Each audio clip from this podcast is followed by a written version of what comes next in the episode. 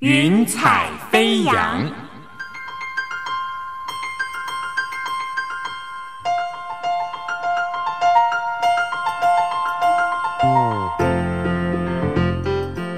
让每一朵云彩的生命牵引着你心灵的飞扬。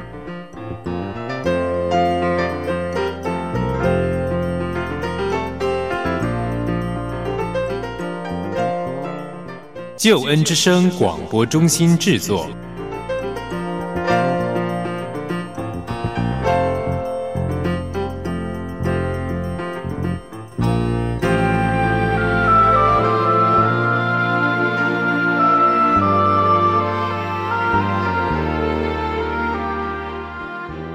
欢迎收听《云彩飞扬》，我是音如。《云彩飞扬》是台湾救援之声广播中心为你制作的生命故事集。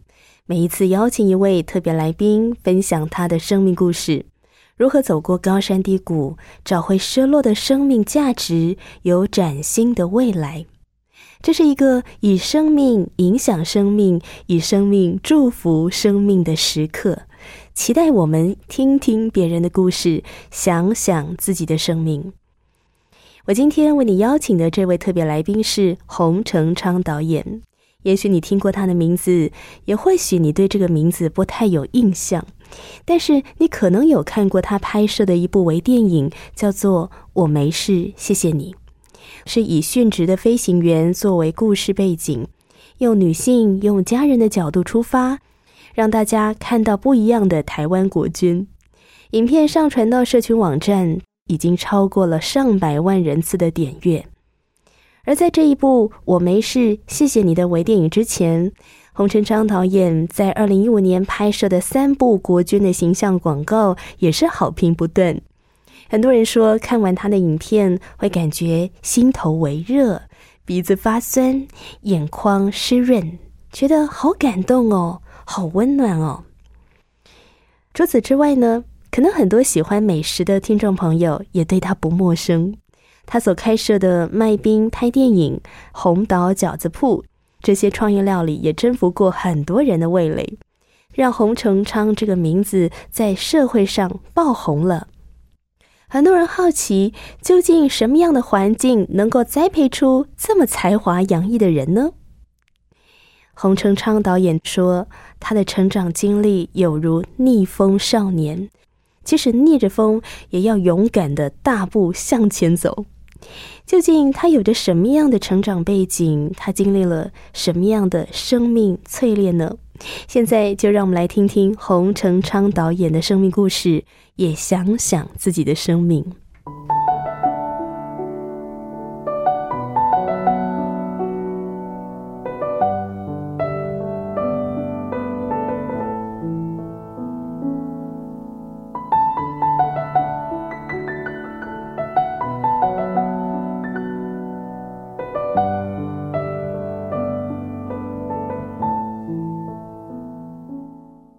小红导演你好，呃，主持人好，各位亲爱的听众朋友，大家好，我是小红导演洪成昌。可不可以先请小红导演给我们介绍一下你的名字，还有介绍一下你的生活？身为导演，生活是不是跟一般人很不一样？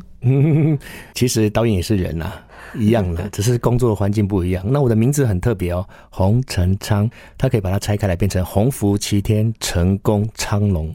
那我妈妈、我爸爸可能希望我可以鸿福齐天、成功昌隆吧，可到目前还没有诶，因为做导演的一路上都是很辛苦啊，负债累累啊。台湾的导演都是这样的，所以像很多人对导演的想法，就是觉得说，哇，导演好像可以名利双收啦，好像做导演就是很有权威啦，因为可以在现场指挥很多人调度整个场面啦等等。做导演的过程中，你自己的感受是什么？做导演并没有想象的那么风光，其实导演是很辛苦的。因为导演是现场的最高指挥官，如果我们的能力、我们的专业没办法操控全场的话，你就会看到一群人、一群人对你白眼，然后很多人不理你，这样子很难操控的。对，所以基本上导演的生活也是非常现实的，是因为你面对一群人。对啊，而且不只是专业哦，我们需要艺术上的专业、影视上的专业，更还需要懂得一些人际关系互动的领导统御。不然整个团队带不动，小至十几人，大至上百人。小红导演，你的生活会不会很忙碌？生活很忙碌啊，因为每一天都在想剧本，在想镜头啊，到底要怎么做会更好啊？那对于我们艺术人而言，就是永远没有最好的那一天，永远都不够好，所以每一天都是工作天。每天都是工作天，是不是在拍片就在想创意，不然就写脚本。你的家人会不会抗议啊？抗议你的生活太忙碌？哎，我太太不会，她很好奇我每天发生什么事情。他看我一直在跟很多人联系来联系去，打电话来打电话去，他都很好奇，喜欢看我的 email，喜欢看我的 line，然后喜欢参与我的生活。是，那红导最近有在接什么样的案子吗？呃，自己在筹备两部国片电影啊，那也有许多的微电影在开拍，都是公部门的。那也希望帮那个国防部吧，国家想说可不可以帮他们拍一个那个偶像剧啊？因为最近有《太阳的后裔》韩剧很有名，我就想说，那有没有可能我们国军也来拍一个《太阳的后裔》？但是我们把戏剧写得更好一点，但不要模仿别人嘛，但是写我们自己的风格。这我是在想了，也不晓得有没有机会。不过为什么会有这样的想法？想说也可以帮我们的国军拍偶像剧，因为我们国军的形象一直就是他默默在付出，在保卫国家嘛。可是只要一出事，一个人出错，全国军都错，然后社会的谩骂、攻击，还有包含我们的政治上的人物都骂的乱七八糟，超过他们应该承受的了。我就觉得这些人很委屈。那他们委屈关我什么事？因为我也是军官出身的，我是中尉辅导长退伍，所以。感觉是我自己的同事同袍在被欺负啊，那我想为他们发声，就这么简单而已啦。总觉得做导演的跟做一般普通的人，好像你们看很多事情的角度、看人啊、看环境啊，我觉得好像特别不一样哎。是有一些些不一样啦，但是但是要进入到专业的时候才会不一样，不然平常的时候可能都是生活白痴啊。那这是就不一样的一种吧，白痴也是一个角度。对，这样是。那我刚才听到你说要帮国军拍偶像剧，我的一个感受是觉得说，拍电影不只是一个单纯的你想要圆一个电影的梦，或是圆导演的梦，好像你在拍电影的过程中，你想要实现一个更大的，就是你希望可以帮助人。是啊，其实拍电影哈，我应该这么说了，片场就是我的游乐场。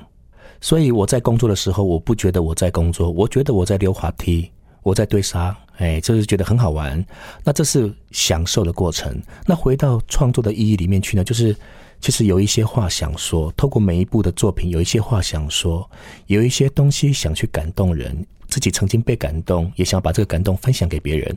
所以只要如果看完我的作品之后，你都会发现暖暖的。然后看完之后，不是只有表面故事这样演完，你会觉得。除了表面故事之外，有一些些东西好像触动到自己的心，甚至你会流眼泪。那我就是想说，透过这么微不足道的小小的触动，让我们重新对生活的感动有一些提醒。其实这些感动随处都在，但是我们都忽略了。我曾经在网络上面看过你帮一位非官拍的微电影，是看完好感动哦，因为后来那个非官他殉职了。是啊，这个也是取材于真实的故事啦。它是小小的微电影，然后我只是呈现出飞官在飞机失事坠机那一刹那，那一秒钟，甚至好吧十秒，他可以做什么？他选择了什么？然后我曾经访问过他们，我说如果飞机真的要坠机了哈，那请问你们飞官你们会怎么选择？他说我们的第一选择就是避开人群稠密区。飞机如果真的要坠机的话，我说你真的敢这么做吗？他说真的，为什么？他说宁愿一家哭，不愿一街痛。一家哭就是我这一家，我摔飞机我死了，我这一家来哭。但是我如果飞机撞到街上了，一街都在痛哭啊，所以宁愿一家哭，不愿一街痛。所以我就听了就很感动。你看，我们的国军都是受这样的教育，可是只要一个人随便不小心出事了，被骂得很惨。可是有没有看到他们在那十秒钟，甚至只有一秒钟的抉择的机会，选择牺牲自己？我们民众看见了没呀？是对呀，所以我发现说，好像洪导演，你你在拍这个故事的时候，你刚刚说别人看到你的故事会有暖暖的感觉，就是你拍摄的这个电影的故事，所以你也希望带给人就是温暖的、有医治安慰效果的，是不是啊？我比较喜欢这样，我的作品都喜欢谈爱，各种不同的爱，谈奋斗，谈牺牲，这是我最喜欢的主题。那这个主题也来自于我自己个人的性格，跟来自于我自己的信仰，因为耶稣就是这样的人哦。跟你的信仰有很大的关系。我在想，是不是也跟你的原生家庭有很大的关系，或者说跟您的成长背景一路这样子奋斗下来？对，如果做奋斗的过程当中，当然是跟我的家庭有关系啊，因为我的家庭是来自于很穷苦的家庭，我有三个阿公嘛，三个阿妈嘛。三个阿公、三个阿妈的原因是，因为家里的男女关系混乱了。其实这是我所知的三个阿公、三个阿妈，其实可能素质高过于这些。因为长辈他们自己的那男女关系比较混乱。我的外婆这边又是开妓女户的，我从小就在妓女户长大。但我们家是工厂啊，那我妈妈受不了啊，说同学都欺负她，说走走，我们到我妈妈家去去玩女人哦，都这样欺负她。我妈说，我妈就十四岁就受不了了，所以她就去出家了。一路上很辛苦，那我们家又穷，我爸爸又玩大家乐，然后又玩大家乐，就是类似现在的乐透了啊。早期是不合法的，就签赌，一签就好几十万，然后把整个家业都败掉了，还负债累累。所以我从小就活在一个负债累累，然后男女关系混杂的家庭，所以我很想成功，很想要可不可以过一个正常的生活啊？从来没有正常过，所以我就奋斗，我自己就是从小就在奋斗了。那您刚才讲到说，从小生长在妓女户，因为外婆是开工厂的，对，那妈妈甚至受不了，跑去当尼姑。大概当尼姑当多久回来才遇见爸爸吗？他当了七年，然后也在佛寺里面也是被欺负、被排挤啊，所以他就还俗了。还俗再爱上我爸爸，因为在工厂里面上班呢，啊，我爸爸也来上班，就刚好同事嘛，就谈恋爱了。这样，我是被寄养在外婆家。然后可能是晚上他们做完生意之后再把我接回去，那偶尔就是长期住在外婆家那边。爸妈后来开小型的杂货店，在自己的那个小小社区里面。所以那时候在外婆那边大概住多久啊？三年多吧，从三岁到到国小。所以我当然常常看到一堆男生来找找我们的阿姨们啊。然后就觉得我们的阿姨们为什么坐姿那么奇怪，内裤都要给别人看啊，穿裙子脚还开开的，到底在干嘛？只要有人来，他就把脚打开啊。是，是在干嘛？我可能都搞不懂。也没有人回答你这个问题。我也没有问过，也不敢，因为他们都对我很好啊。他们每次都跟我说：“你乖乖哦，你不要吵哦。”然后待会就带你去看电影哦。所以这就是我电影会扎根的原因，因为他们每次都骗我。从来没有带我去看过电影啊，因为我们是没有钱的人，所以四十年前那在讲电影就觉得哇，好特别的东西嘛，它是好像是一个高档的享受啊，所以我内心里面就对电影有憧憬，因为从来没看过电影。今天才让我走上电影之路。后来你在外婆那边住了大概三年多，然后才离开外婆家，正式跟爸爸妈妈生活在一起。嗯，那当时候生活的景况怎么样？你还有其他兄弟姐妹吗？有啊，我们家就三个男生，一个女生，我是最大的。然后爸爸妈妈就是开杂货店，后来开一开，就爸爸就经营生意比较好一些，他就去跟人家借机器啊、租机器啊来做手套纺织，这样那做一做，做后来就做成功了，在我们那个小小社区当中，哎，还做的蛮好的，生意都蛮不错的。我们所以我们就常常在去环岛旅行这样。那那个时候有没有去看电影了？正规的进去戏院是没有，但我看电影的启蒙是在庙会的电影。那时候刚好播成龙的《蛇形刁手》，我一看吓到，天哪，这叫做电影！这部很有名。对，那哇，然后就觉得功夫好厉害哦，那成龙打来打去好厉害。电影院的画面那么大，跟看电视不一样啊，声音效果砰咻嘣，就觉得天哪，好强哦！所以我就问老师说：“那电影怎么做啊？然后怎么拍啊？”哦，那时候还有看过那个《一代女皇》啊，就觉得好好看哦，所以我就问老师说：“这些影片到底是谁做的？”老师就说：“导演。”那我就说：“老师，那我将来要当导演。”殊不知，这一当导演之后，人生历尽各种风雨。是我突然觉得导演这是一条不归路哦。对，是不归路啊。但我一路走来始终如一啊。是是，虽然是一条不归路，没有走回头哦，但是你继续走下去，发现上帝就为你开道路了。是是是，我在你的见证当中看见说，你说神帮助你完成了这个梦想。但是完成梦想的过程当中，真的是历经很多的波折。我总觉得很多从事艺术表演啦，或是电影可以走得比较顺利的，可能是因为他有一些家世背景，是有钱可以支持他，或者是他的家人有从事电影相关方面的，在带领他进到这个行业。可是呃，我可以说，洪导演，你是从零开始起家。呃，当时候爸爸的生意越做越好了，你们的生活环境有没有因此就是改善很多？改善了一些些，但是后来他迷上了千赌大家乐，所以就毁了。就像坐云霄飞车，就咻跌到谷底。对，就好两年，那之后就从来就没了。所以我国中就中辍生，在外面打工上班，薪水台币一天三百块。啊，国中毕业就辍学两年了，就在打工。两年后我再自己读书去考高中才考上的。是，那那个时候爸爸迁读大家乐，陷入负债，当时爸妈的感情状况怎么样啊？我妈妈是一个很顺服的人，嫁鸡随鸡，嫁狗随狗。虽然我爸爸做这样的事情，可是我妈妈还是爱着我爸爸，所以她没有去怨恨他，她就脑子想着说怎么样把家保守好，把它顾好。所以也因为她常常操心难过，她年纪很轻就罹患了各种疾病，这样子。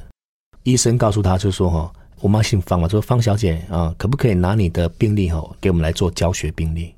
这这意思表示什么？就是我妈的病很多很怪，她的病就是糖尿病、高血压、眼睛半盲，眼睛半盲是一眼睛一半的角度都看不到，好胆结石，然后子宫内膜癌、肝癌、血癌，还有脊椎病变，脊椎开刀。很多哇，真的很多哎！妈妈那时候也很年轻，是少讲一个气喘，是 是因为生活压力太大了，是不是？对对对，是。他也自杀过好几次，所以因为我爸爸除了经济上赌博的问题之外，他还有外遇的问题。他从以前到现在，一直到我妈妈过世前，都还在外遇。他外遇了四十几年了。那你们那个时候年纪都还这么小，你是家里面的长子，你都了解爸爸的状况吗？其实不是很了解，但是只看我妈妈每天都在哭，但是她又哭，还是爱着他。他还拿了那个丝带啊，哈，叫我把他的脖子缠起来。他说把他勒死，给我十块。我还真的给他勒下去，想赚那十块。我笨到这个地步，你看，那个时候可能是四五岁还是五六岁吧，我忘记了。不太具有什么判断能力。不知道啊，就觉得妈妈说她这样很痛苦啊，把她勒死，她会比较快乐啊，就这么帮她勒啊。嗯，幸好没有勒死，哎呀，勒不死，幸好没有让你赚到那十块钱。对啊，于是其实勒不死我小小孩子哪有什么力气？后来因为这个负债太大了，你们还连夜搬家。对啊，就搬家，然后因为要还债还不起嘛，人家也会来追债啊，我们就搬到台北来，又跑跑到桃园嘛。家庭在经济上一直出问题，所以才造成我后续一直去渴求钱，想要用赶快赚更多的钱来过好的生活。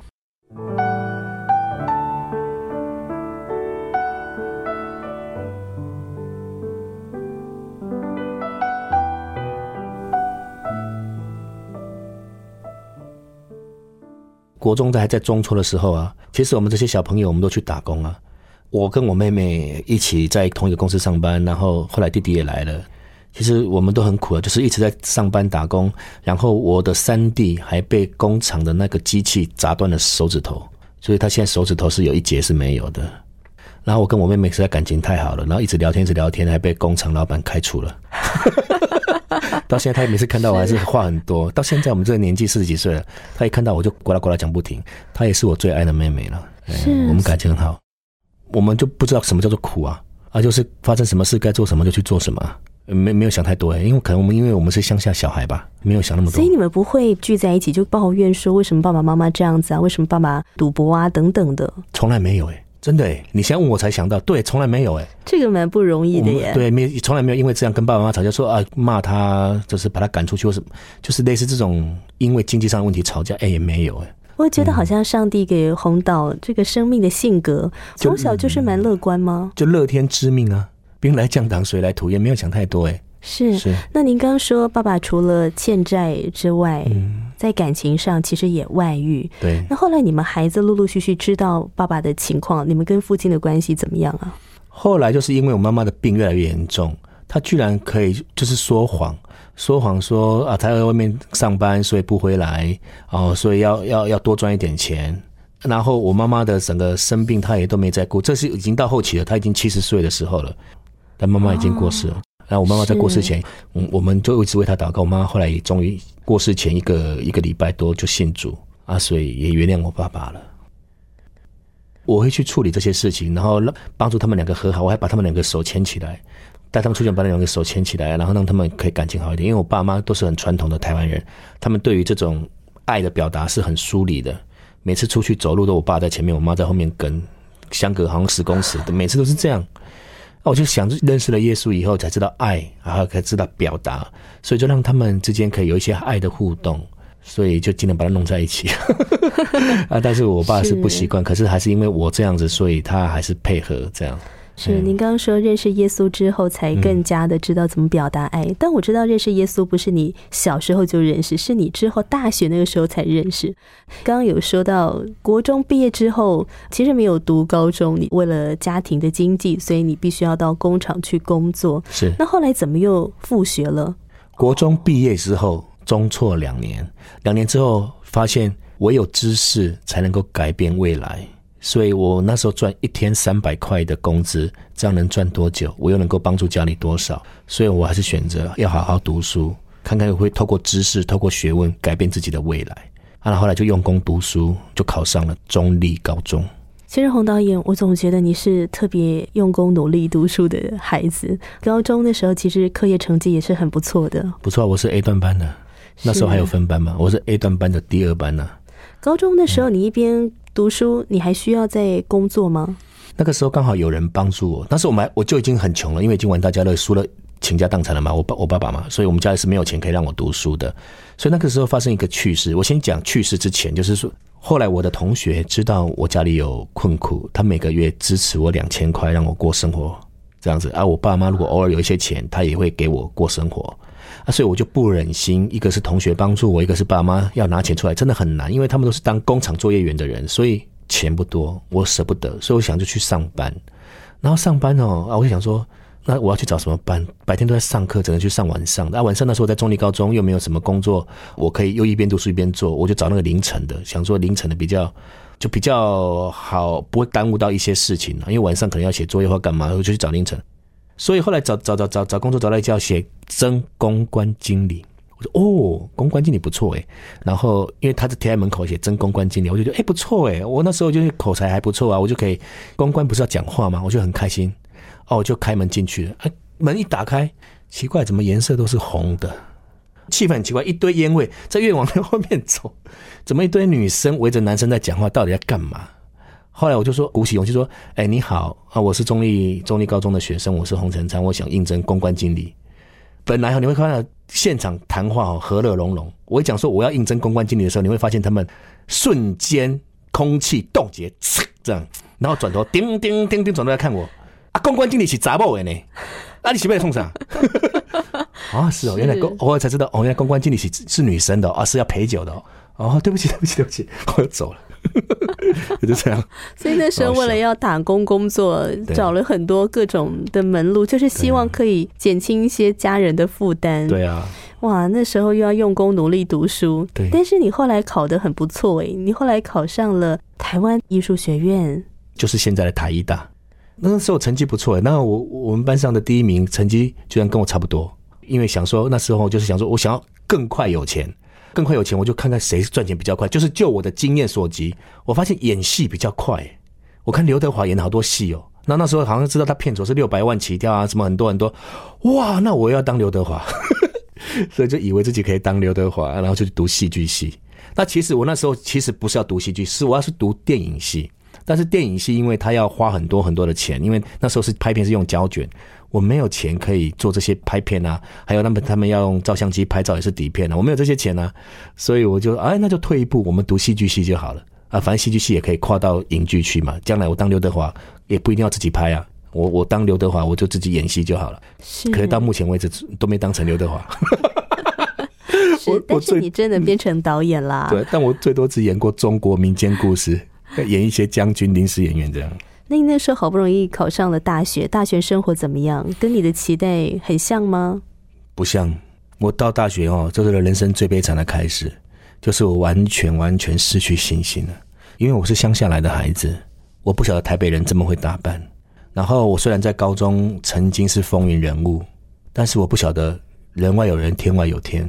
所以一进到大学之后，发现哇，怎么个个是帅哥美女？尤其我们是艺术学院，大家很有才气。我的打扮就有点像陈雷，一个皮鞋、白色的袜子、短裤，然后吊嘎这种小背心，走在校园里面，你不觉得这很怪吗？啊，所以那再就是老师说要要做什么表演，即兴表演，我都不敢，我都不会，上课我都害怕。第二个是说我没有钱可以做任何事情，因为我们是艺术院，要花很多钱哦，比如说要做排演啊、做排练啊、要出戏剧啊、制作费啊，我们没有太多的钱。那第三个就是说，我们演戏的人就是需要舞台啊，需要舞台。那时候我们都是学生，怎么会有舞台？所以就要去试镜，剧团的演戏试镜，或者是 MV 的男主角搭配的演员啊试镜，或是歌星搭配的演员的试镜。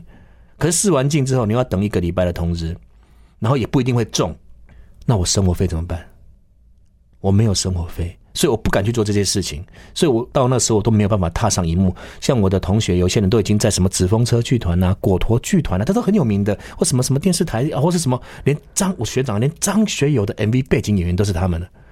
我天哪！我说那你演是多少钱？说七千块。天哪！民国八十三年呢，那去绕一圈一天就七千块哦，好多哎！因为那时候我还在那个三商巧福打工，一小时六十四块。落差很大，然后而且他们上电视了，红了，就好多好多出唱片的啦，或是演戏的啦，当演员的很多，我就没办法做这件事情，因为我每一天都需要钱，所以我就去好乐迪 KTV 上班，然后送早上送羊奶，还在哈根达斯里面做打烊班，所以就很辛苦。所以就是我的意思说，人生最悲惨就这样开始。然后我又是乡下来的，就没有什么创意，大家都天马行空，老师在讲什么，这样做这样做那样做，好多意见哦，我就愣在那里啊，怎么我都不会，都没听过。所以我完全觉得自己很烂、很糟糕。好像在大学生活，常常被贴上负面的标签呢。是啊，有好多标签哦。对我很多标签。什么时候开始慢慢撕下来这些标签的？真正认识耶稣，真正找到自我价值之后，一直到三十四岁，才慢慢开始觉得走出自己的一一条路出来。就是从最初信耶稣开始的改变跟认识。但是只是听进去，到后来才真正知道。比如说，圣经上不是有说，人是按着神的形象造的，我们人是何其的宝贵，是按着神的形象造的，这告诉我们人的价值了嘛？但是我只是看到，哦，这只是一段知识，一段故事。哦，人是按着神的形象造的，啊，那那接下来呢？哎，也没怎样啊，按着形象造，我还是长这么丑啊，我还是没有办法当刘德华演戏啊，那这个价值到底有什么用？那我还是一样没自信，我还是没创意啊。每次跟人家比较，跟同学比较，我还是没有创意啊。那到后来就是我当兵退伍的时候，自己有开工作室，我们去帮人家拍结婚录影，然后都觉得哇，别人做的好厉害哦，那剪接好强哦，我还是很烂呐。到后来生命的历练，然后挫折，再慢慢去体验，哇，真的是里面这个画有玄机啊，里面有是宝贝，是珍珠啊。重新换一个角度看自己之后，才发现我真的是有价值的，我不应该这样来否定神对我的创造。那如果神对我的创造是这么的宝贝，好，那我承认，对我现在没有创意，主啊，那你帮助我，接下来我应该怎么样找到这个价值？而且我身在艺术的领域，我要怎么样有办法有创意呢？上帝，你帮帮我好不好？当我态度一改变，你看提问的问题也改变了。以前我就是说有什么帮助，还是不是这样？你看我的问题哦，有什么帮助？很烂啊，我还是很烂啊，根本没有用嘛。上帝，你这是干嘛？我的话虽然都是疑问，但是都是充满了抱怨，对客观事实的失败的重复再重复，更加的坚信自己就是一个很烂的人。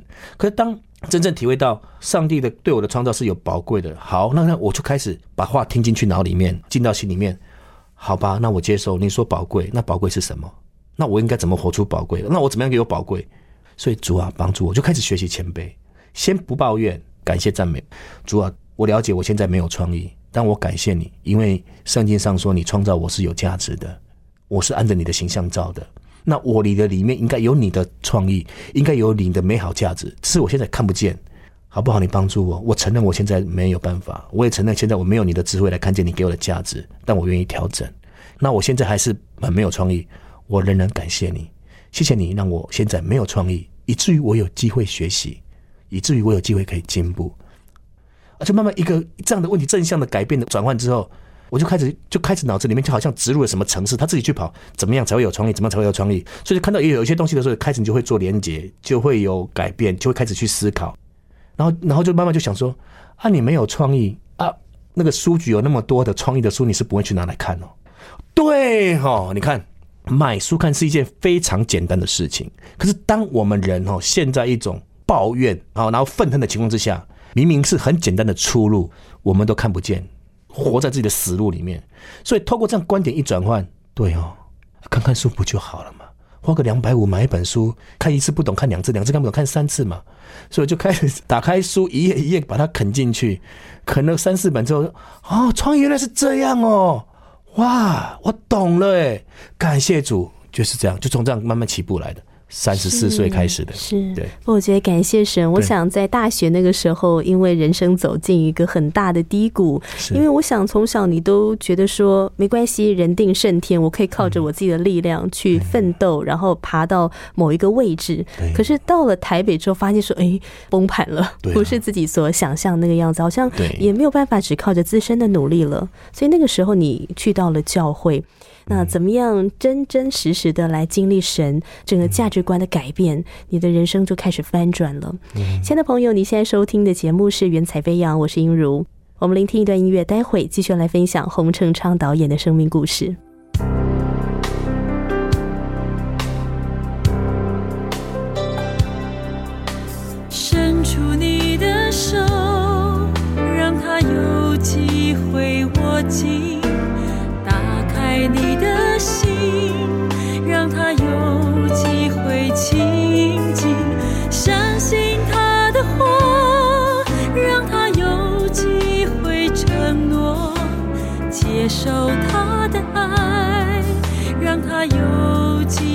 证明。他并不像是人，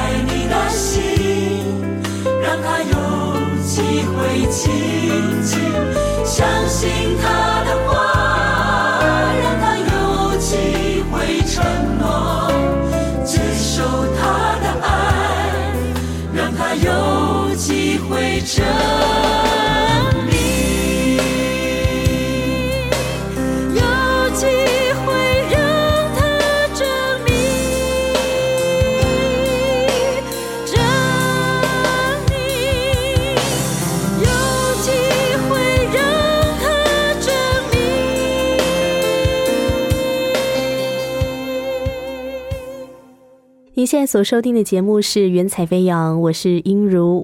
嗯，红导，我们刚才上一段谈到说，在大学的时候，是本来想说希望可以扬眉吐气了，可是没想到你看见班上的同学每一个都才华洋溢，很会穿着打扮，你就有一种被打败的那种感觉，对，觉得好像人生走到了低谷。在那个时候，你开始接触到了基督教。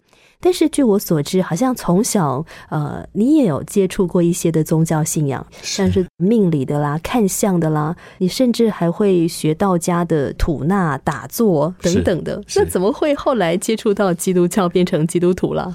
这个过程就是一个很小孩子好奇的过程，因为我家是在那种妓女户长大的，大人们总是偶尔会拜拜，所以我就跟着他们去庙里拜拜啊。啊，除了拜拜就是烧纸钱。我那小孩子想说，到处乱找乱找，要找找一些东西来玩啊，就看到有一些东西，就是善书、佛书摆在那个庙的旁边的一个柜台里面啊，我就看看什么《天堂游记》啦，《地狱游记》啦，就一堆书在那边，我就把它拿回来看，从此就开始走上了探寻生命的旅途，很好奇，哎，人是从哪里来的，要去哪里的啊？所以那个时候，因为我刚开始都完全不懂嘛。看了什么就是什么哦，原来有天堂，原来有地狱哦，原来人可以透过什么神明的这样附身，那就可以说出我们看不见的事情，包含命相学啊，也有包含呼吸吐纳的心经啊，就一直念一直念，就照这样念啊，大悲咒这样。他有讲什么法门，我就按着法什么法门去做。我就是好奇，就是在练书上就写的，好像好像都可以有一些什么成就，炼仙啊，或是什么的。我可是我都没有经历过。那个时候，那些书也写到说有耶稣，《一贯道》里面有些耶稣啊，说什么无极老母生了五个孩子，一个叫老子，一个叫孔子，还有叫耶稣，还有叫穆罕默德，还有另外一个一时间想不起来，反正就是五个就对了。我就从那个时候开始听了很奇怪的耶稣，然后再慢慢慢慢走，就觉得说耶稣很特别嘞，我很想去认识这个耶稣，因为这个耶稣都没听过，到底在讲一些什么事情。在小的时候，你读了这么多很特别的书，我想一般的小孩不会去读这些书。对但是你那个时候，因为你的家庭背景、环境的关系，所以你接触到了。听洪导你说，你想要去追寻这个生命，你渴望获得什么？其实真正来讲，就是想到得到一个平安，一个确据，就说人到底是要怎么发展啊？发展到后来会变成什么？怎么样可以过更好的人生？那说穿了，说到底就是一个平安。因为我家里太变故太多，我想要平安。可是从这些过程当中，我都一直找不到平安。但是就是里面“耶稣”这两个字很很特别。到了高中时代，就有那个什么摩门教的啊，他们就走在路上，两个人骑脚踏车，就问我说：“呃，你好，你好啊！”讲来讲话来讲话去，就说：“那我说那我就直接就问了，我就问他说：那你们有耶稣吗？”他说：“有啊，我们就是耶稣基督末世圣徒教会，我们就是讲耶稣的、啊。”我说：“好好，那我就去你们教会。”那去了之后，我就开始加入他们的团契生活啊，然后我也受洗了，这也是我人生第一次受洗啊，就也是觉得经验很特别。可是就是有一点点那么奇怪，那个感觉就是说，哈，我明明是来找耶稣的，我要找那个平安，就是我梦想已久的那个平安，这里面就是没有平安。他们也是很一群很善良的人，可是这一群善良的人，我跟着他们一起在进行他们的宗教仪式的时候，缺了一个什么？那个我讲不出口，就是不对，他不平安，所以我两年之后就就离开了。然后再来就是，我也想找耶稣，我也看过天主教，我想要进去里面找耶稣。可是我进去天主教的教堂进去了一次，我想要去问问里面的人，到底耶稣在哪里？耶稣是谁？到底在教什么？没人理我，我就在教堂里面晃一晃，哦，没人理我，好吧，那我就出来了。然后到一直到最后，最后我就放弃了。我就开始研究命相，我又把那些书又拿来看，然后甚至再去书局买了一堆命相学的书，包含梅花心意，包含姓名学，我也可以猜字啊，也可以卜卦。我后来就真的有在算了，有时候我不见什么东西，再算出来，在哪一放什么，哎哎，还真的可以找到。但是到后来，我发现我可以找到，然后再再我可以帮人家猜字哦，就是后来我慢慢熟练了啊，就帮人家猜字，或帮人家卜卦，那就哎还蛮准的。但是我到后来发现，我准准了几次之后，我就发现一个事情了，我就算再准，我能干嘛？我终将一死啊！所以我的思想就变得很早熟，就是我就算知道我的物品丢在哪里，那我还是改变不了我会乱丢东西的习性。算命没有办法帮帮我改变我乱丢是个性的习性。那那你再来问我说，我跟我男朋友会不会分手？我算得出你们会分手，或是不会分手，那又改变不了你们男女朋友之间的关系。所以最终最核心的问题没有解决，我只能看到你表象未来预测，就算预测准了，那又怎样？难道你就只能接受啊分手，或是会出车祸？哦，找到你的物品，那最核心原本的生命的本质没有解决。就算你命算准了，核心的本源没有解决，准也没有用。就算你知道你明天会死，也没有意义。是，所以即使大学那个时候遇到很多生命的瓶颈，对，也没想说好吧，我用算命来解决，或是用什么一些的宗教的方式帮自己什么改一个运啊等等的，没有，因为我要的是平安，不是那种东西啊。是，那为什么后来会接触到基督教呢？就很好很好玩啊！就是大学碰到一个舞蹈科的女生啊，就她很可爱啊，她想追她啊啊！他那时候就说，呃，要在一起，那就要有共同的信仰啊。我说什么信仰？她说我是基督徒啊。基督徒那有什么关系？是讲耶稣的嘛？对啊。她说对啊，啊耶稣我很熟啊。那就跟他去教会啦。然后进去之后，啊就开始慢慢认识上帝。那时候我是为追女朋友去的，可是你也知道我的本身就是哎想知道耶稣是谁，到底在干嘛啊？再就是啊，我就想要找平安，所以我就开始想要就去问牧师很多很多问题。那牧师对我从基要真理的慢慢的教导，他们都很有耐心陪伴我。牧师师母啊，哦尤尤鹏勋牧师啊，尤师母都对我很好。照顾我，陪伴我啊！那时候我在最穷、最穷的时候，他还跟执事会说，可不可以给我一份工作，当教会的行政干事，一小时给我一百块。那个时候，我我跟你说过，我打工一小时才六十四，诶他居然给我一百块，所以我就尽忠职守，把教会弄得很干净，圣经都排得非常整齐啊！所以就是透过他们实践出来的爱，让我感觉哇，这是一个有爱的地方。那他们为什么会有这样的爱？然后我其实是一个不好的生命本质的人，他们对我很有耐心。我从他们的生命去学习，从他们的教导上去实践，才慢慢去改变。为什么小红导演，你刚刚说你知道自己是生命本质不好的人，为什么你会有这样的一个自觉呢？对，关键点分界分分界点就是在这个大学时期认识耶稣。在大学以前的生活，就是因为我读了很多古书嘛，然后也读了四书嘛。论语》《孟子》《大学》《中庸》之类这些东西，想要学习呢中术之道，想要学圣贤之道，所以一日三省吾身这样子，我就就像这样，然后学习富兰克林，哦，今天要执行什么就把它写下来，然后有什么优点缺点要去执行，就把它列了一个表。如果今天做错了什么事，就自己处罚自己。像像以前我就列列了十十个我自己的缺点不可以犯，如果犯了一个，我就要去操场跑一圈。您真的很特别，我想很少人会这样子约束自己。对啊，就有点神经病嘛。反正就是看着那些书就想要效法他们呐你。真的很想要改变哦。对啊，对啊，所以想要改变也让自己更好。从小就看那些书，就觉得君子是一个很棒的一个身份呃，一个气质。我也想要自己成为一个君子，所以就这样学。然后后来国小可以哦，还蛮君子的哦。哦，那再到国中开始有一些诱惑出现哦，就觉得有点难哦，因为开始会谈一些男女之间的对性好奇嘛，会看黄色书刊，我把持不住了。到了高中，资讯更多咯，然后很容易生气哦，跟同学会吵架哦，然后也是会看黄色书刊哦，就觉得怎么变成伪君子了？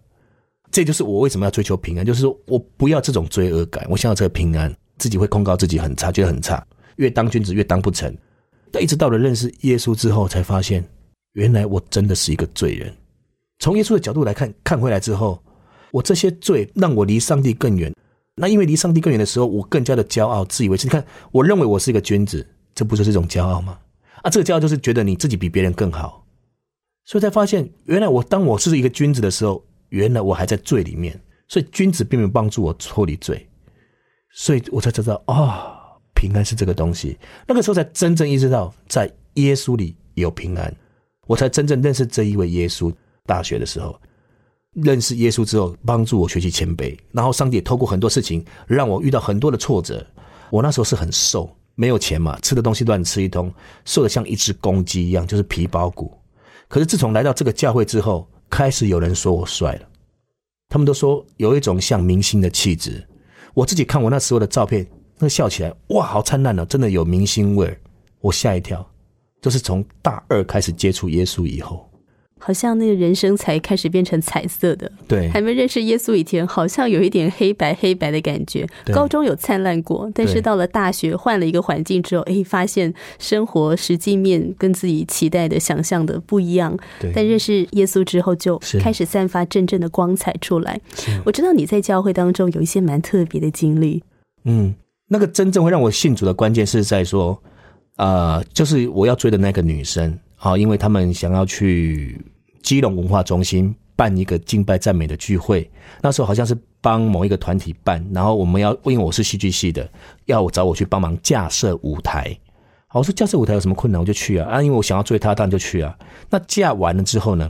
我就说啊，那架完了，那我就想要休息了。然后他们就是等着敬拜赞美的这个呃节目要进行嘛，所以我就跑去休息室躲起来休息了哈。啊，他们就每个人都准备好在前台就要开始敬拜赞美的活动了。他发后来发现我没出来，就去把我拉出来。我说干嘛啦？哦，我就不想参加你们基督教的聚会没，这很无聊啊。那时候是我刚才刚开始哦，不像刚刚讲的说认识耶稣，是刚开始而已。被拉出来之后，我就觉得这些人神经病诶，一直唱歌，然后那么那么很嗨啊，哈利路亚，到底在干嘛？很无聊。然后那时候就想到了说，我妈跟我讲过，因为我妈是当过尼姑嘛，她就说哦，要念那个六字真言，安玛尼半蜜红，可以破除一些邪魔外道。啊，所以我就说好啊，我就来试试看。反正你们在敬拜赞美哦，你们这边是基督教哦啊，我来试试看啊。我在想说我要破坏你们，看看有没有什么效果，因为我认为你们这是邪魔歪道，那我这边唱歌唱的很奇怪的。如果你是邪魔歪道，就会被我破了。哎妈，你把妙，哎妈，你把哎妈，你把一直念，一直念，念，一直念，念，他们一直在敬拜哦。突然我念到最最高点的时候，就哎妈，你把妙，哎妈，你把妙，砰，头就好像被砖块砰砸了一下，转头一看 你，可以吓呆了吧？对我吓呆就痛嘛，就痛嘛，就转头看，没人打我啊！啊，这一下从哪来？就是整个你会好像冒金星的整个黑掉这样子，很痛啊，痛一下下而已，然后再就不痛了啊，不痛我就啊，我因为我停了嘛，愣住了，像机器人停在那里，木头人这样啊，他们就转头来看我，他发什么事？我说我没事啊，头很痛啊，头痛，怎么要不要休息？我说也不用休息啊，那现在又不痛了，就很奇怪哦。然后再来就是他们好像唱那个，我印象中是《残中的白灵溪》这首诗歌开始唱了，我就莫名其妙、哭了。我想说我在哭什么？我为什么要哭啊？我那时候很快乐啊！我能够考上大学是不容易的。虽然我受到那么那么多的挫折，但是我从来没哭过。但是今天在这个聚会，只是被砖块打一下，我居然哭了。我在哭什么？啊，又看不到的砖块到底在哪里？所以就莫名其妙，我就开始软化了下来，就哭了。然后我后来才知道，那是圣灵的运行。耶稣派谁砸我一下，让我知道这里有神，不是你可以亵渎的。是，刚刚听了特别感动。你说，当你听到那首诗歌的时候，我知道其实那首歌是赞美之泉的，好像那首歌的歌词就是说，天父是看顾的，他看顾这个世间，他也看顾每一个人，而且他知道每一个人的生命，然后他会赐下恩典。所以，当你聆听到那首歌的时候，你不知道为什么自己突然就哭了。以前，即便是遇到再大的挫折，你都没有流下一滴眼泪。对。那在那个时候，你心里面的那个感受如何？你会觉得说，哇，好像这个上帝他真的懂我，他懂里面的这个我，他不是只是看我外表这个人。对。那个时候还没有这么高的层次，跳到这么后面的境界。那时候哭的时候，我只是觉得莫名其妙，为什么哭？但是越哭的时候越舒服，越哭越温暖，我才知道。有一个神存在，我才开始撇下我的对抗。不对抗的时候，就开始享受这个环境，就跟着大家一起敬拜，就很舒服。啊那个心中的舒服跟温暖，就莫名其妙起来。这是我一辈子没经历过的，所以我才开始认定，哇，有耶稣。所以我从追女朋友开始，变成追耶稣。是哇，很大的一个改变。对，然后你甚至后来教会弟兄姐妹对你的爱温暖，让你在教会打工，而且那个工时的钱还比你在外面打工的钱还要多很多。对，所以你就非常认真的把教会打扫的非常干净。对啊，对。那小红导演，你会不会觉得，因为认识了基督信仰，然后你成为了基督徒，他似乎也改善了你和家人的关系，是改善了你过去看待父母的眼光啊等等的，是不是？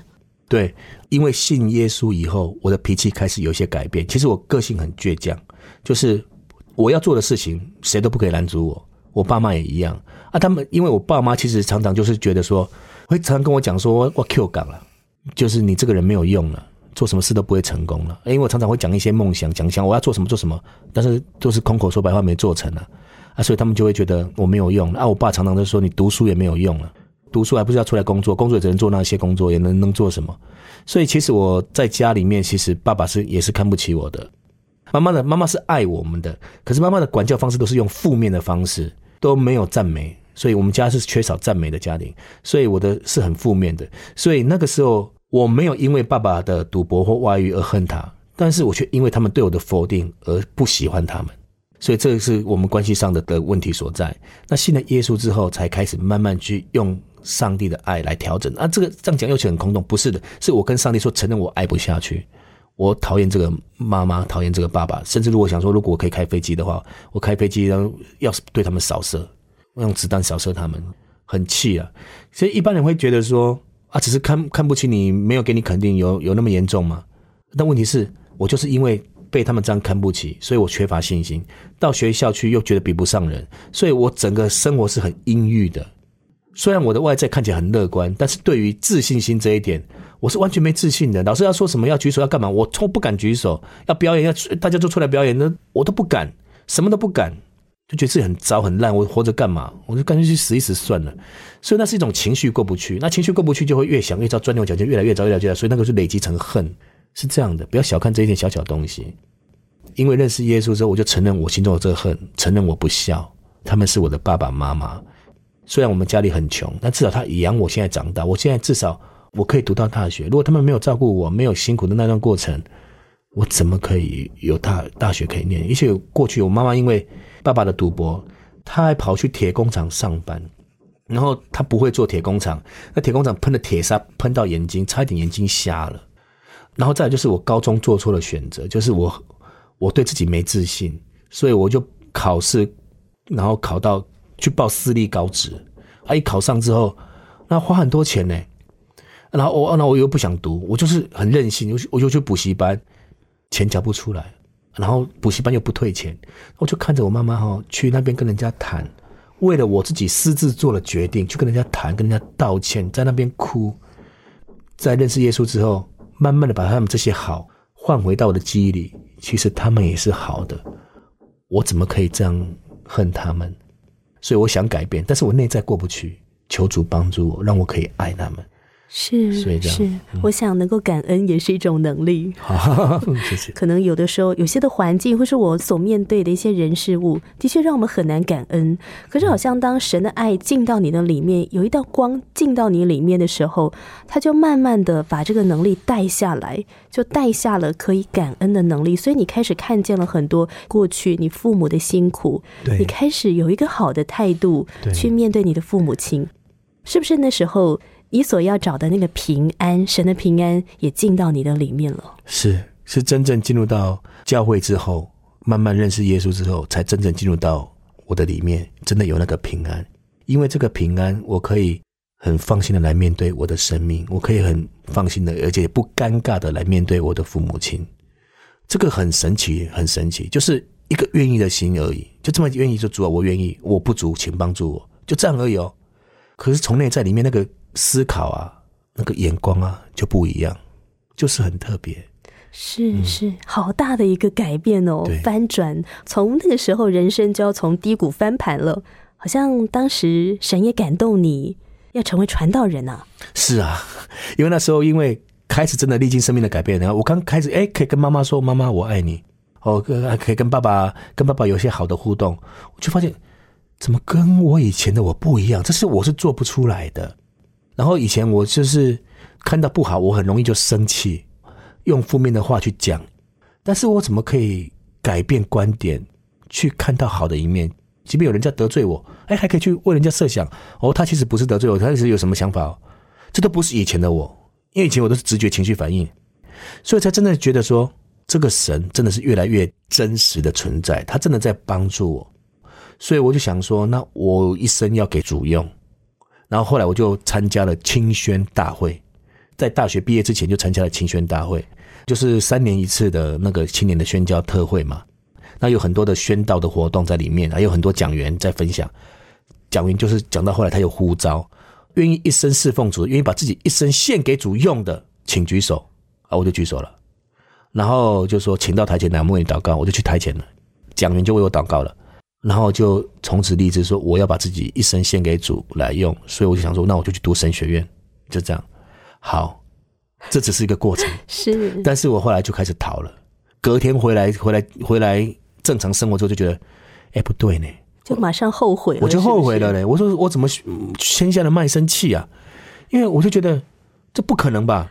为什么呢？因为我的人生我并没有要当传道人啊，我是要当刘德华，我我没有要当传道人啊，我干嘛去读神学院？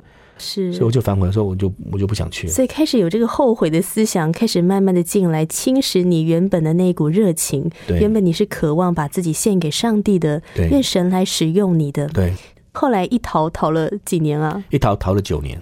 那么在这九年过程当中，洪成章导演又有什么样的生命经历呢？九年之后，上帝怎么样再次的把你带回到他的面前？我知道你现在除了人称呼你叫小红导演，你还有另外一个称号叫做艺术传道人。所以你后来真的你去读了神学院。那么在这九年的生活当中，会有什么样特别的经历呢？邀请听众朋友继续的来锁定《云彩飞扬》。那洪振章导演今天非常的谢谢你来到《云彩飞扬》分享的故事，谢谢，谢谢主持人，谢谢各位听众朋友。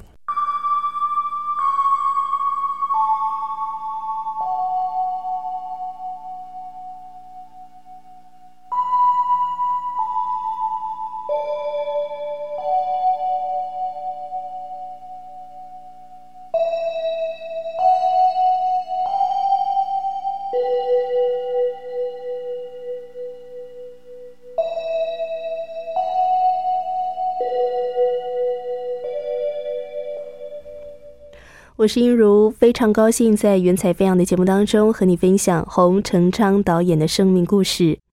小红导演走红以后，很多人对他非常好奇，什么样的环境能栽培出这么有才华、那么有创意的人呢？我相信今天他的分享是不是让你印象很深刻？非常难形容他所出生的成长环境，好像电影情节般。他出生在妓女户。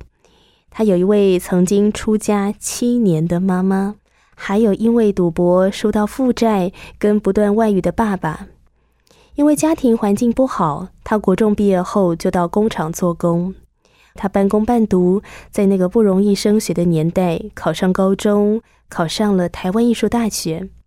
本来以为可以开始实现梦想，却发现现实不如想象中的这么样美好，生活变得更加辛苦。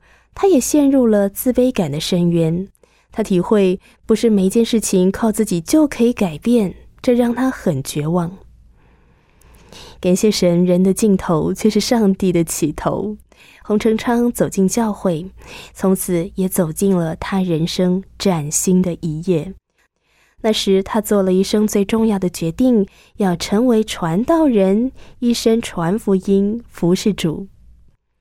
不过呢，在发下好雨后，他就反悔了，开始逃避，一逃就是九年，直到在事业和感情上重重摔了一跤后，他重新回到上帝面前，也重新面对自己的生命问题。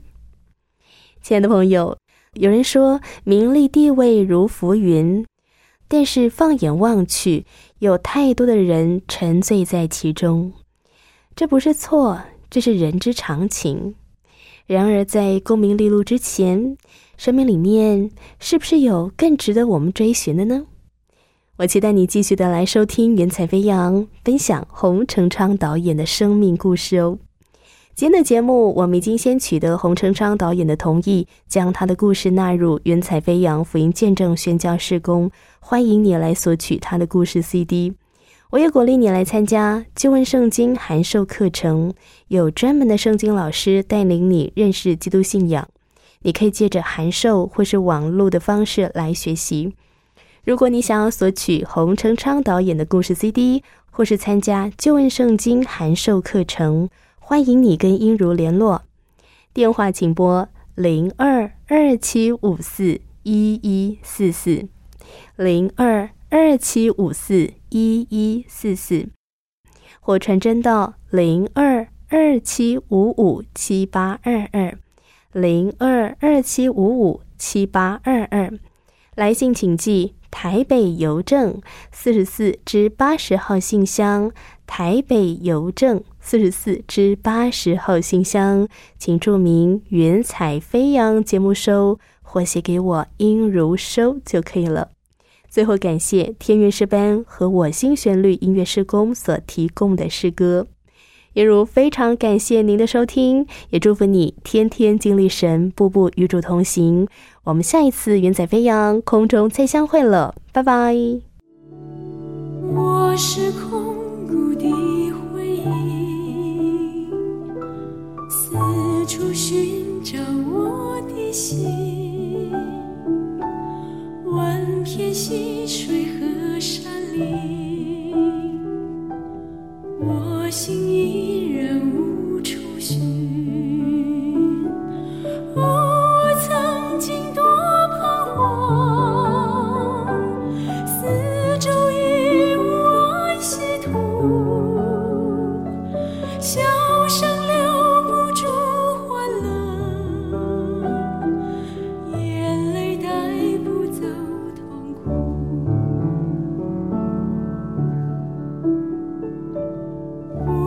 生命不息。